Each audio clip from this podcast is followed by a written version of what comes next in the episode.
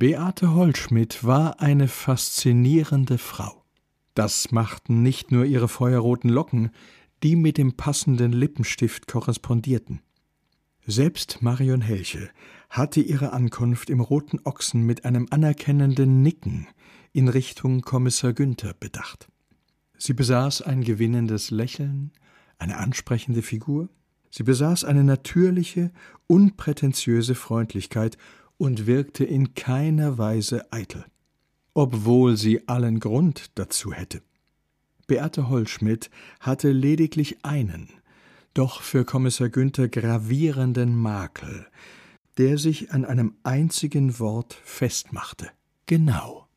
Jede Geschichte, jede Erzählung schloss sie mit diesen beiden Silben. Genau. Als wollte sie sich selbst des gerade Gesagten vergewissern. Genau. Zuvor gab es stets ein winziges, kaum merkliches Innehalten. Genau, als müsste sie noch nachdenken über den Fortgang ihrer Erzählung, um sich dann doch für das Bewährte zu entscheiden.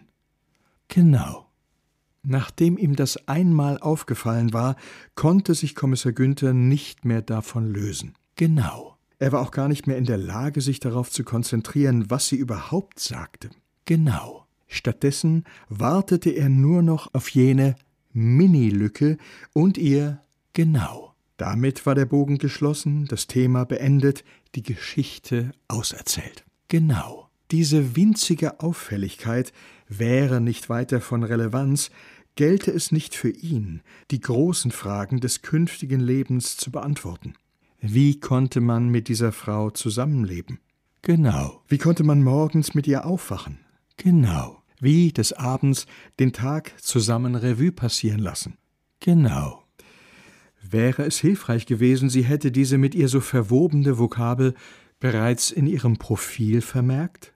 Hobbys, Leidenschaften, Vorlieben? Genau. Doch. Womöglich war ihr das gar nicht bewusst.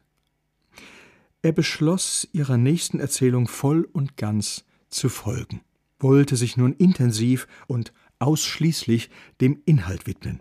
Und siehe da, es gelang. Sie berichtete von ihrem bevorzugten Urlaubsort, schilderte ausführlich die dortigen Vorzüge in klimatischer, kulinarischer und kultureller Hinsicht, senkte irgendwann ihre Stimme und plötzlich, unvermittelt, war es aus ihm herausgebrochen. Genau, es machte überhaupt keinen Sinn von seiner Seite aus, es war unzweifelhaft alles, aber nicht sein Text. Vieles hätte er in diesem Moment sagen können, und sei es noch so unpassend. Wie viel Uhr? Wie lang noch?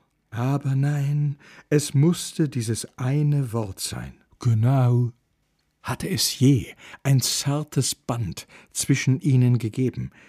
Es war zerrissen. Kein Gespräch wollte mehr in Gang kommen. Mit einem Mal war alles genau. Genau. Genau.